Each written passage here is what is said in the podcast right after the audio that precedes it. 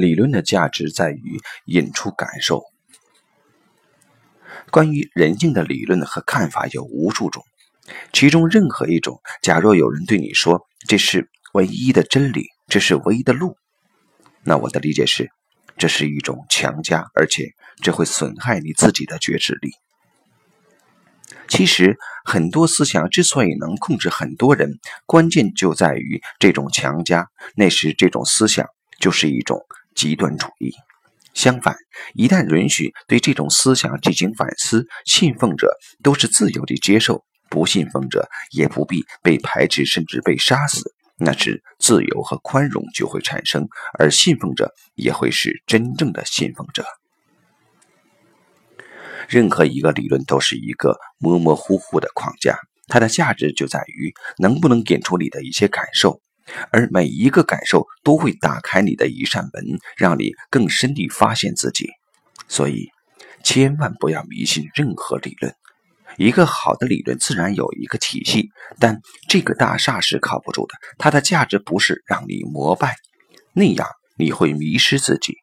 它的价值在于帮助你唤醒自己的感受，而每一个感受都会点燃你自己。首先，需要尊重自己的感受。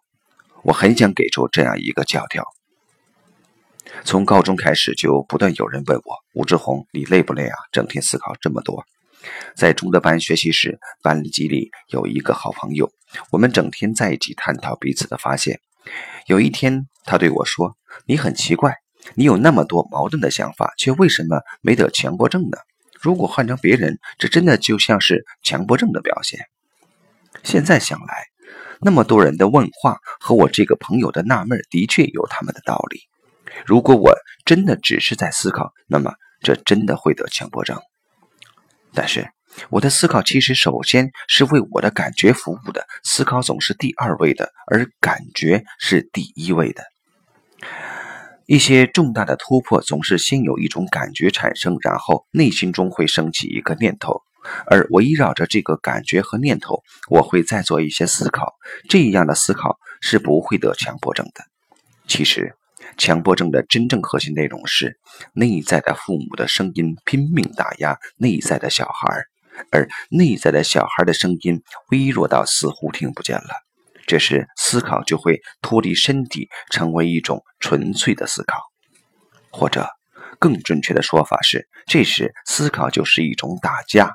A 似乎有道理，但不对；负 A 也似乎有道理，但也不对。结果哪里也去不了了。向内打开一个通道，尊重自己目前的境界。尊重自己当下的感受，这是我一再强调的。但有意思的是，感受是真的是靠不住的，因为当你真正做到尊重一个感受时，这种感受就会融化掉，接着更深一层的感受就会产生，并且这似乎会是一个无限发展的过程，最终你会抵达非常神奇的境界。一位来访者的问题是。他太容易愤怒了，他希望改变，但又控制不住自己的愤怒。那么，他首先可以尊重这个愤怒的存在，然后看一看这个愤怒是什么。这样做使他发现，愤怒并不是全部。其实，愤怒产生前，先有一份悲伤发生，这个悲伤是更深的存在，而愤怒是为了防御这个悲伤的。再接下来就可以去尊重这份悲伤的存在，并去觉察它。但是这样做的时候，他会非常的痛苦，非常的恐惧。那么这种痛苦和恐惧也要尊重，不必非得说觉察悲伤就是真理，你必须这么做才对。实际上，将一种感觉或看法视为对，将另一种感觉或看法视为错，正是问题产生的原因。当将一种感觉或看法视为对时，我们就允许它出现在意识层面；而当将另一种感觉或看法视为错时，我们就会不允许它出现在意识层面，而将其压抑到潜意识中。更进一步说，当将一种感觉或看法视为绝对正确，而将另一种感觉或看法视为绝对错误时，就会导致极端主义产生。这时就会导致极度的压抑，人性就会被严重扭曲。三纲如果只是比较轻弱的存在，那么他们就是挺不错的东西。海林格发现，假如一个家庭做到父为子纲，夫为妻纲时，这个家庭就比较平衡而稳定。相应的，假若一个社会做到君为臣纲时，自然也会比较稳定。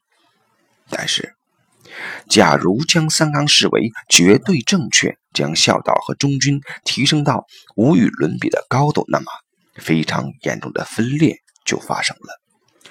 三纲绝对正确的基础其实是君是完美的，父是完美的，夫是完美的，那样臣子和妻才会心甘情愿地追随。但这种情况不可能存在，所以百分之百心甘情愿的追随也不可能会发生。作为臣子，孩子和妻子一定会有种种不满。这时，假若这些不满不被允许发生，这并不意味着他们不存在，相反，他们会有更可怕的存在。他们以种种扭曲的方式存在于潜意识之中，并且，潜意识中的扭曲的存在会妨碍一个人感受到真正的爱意。一个孩子可以对父母行为上好到顶点，但在睡梦中，他可能会对父母咬牙切齿。一个妻子可以在行为上做到近乎完美，但她可能会有虚无感，会觉得活着没有意义。就算不想做一个彻底的证悟者，而只是想拥有幸福、快乐、美满的人生，我们也需要向内打开一个通道，与深藏于内心深处的爱意相连。要做到这个工作，不是去倡导种种伟大的道理，而是去尊重真实的感受。这样做时，心就会像莲花一样逐渐盛开。我听过很多故事，从中发现一个共通的道理：假若一个人对本应该挚爱的亲人有着不满、愤怒，甚至仇恨，那么允许不满、愤怒甚至仇恨在心中涌动，允许他们在一个不被批评的空间内存在，这些所谓负面的情绪会融化消解。最终，爱意会再次流动，而那时的爱，就是真正的爱。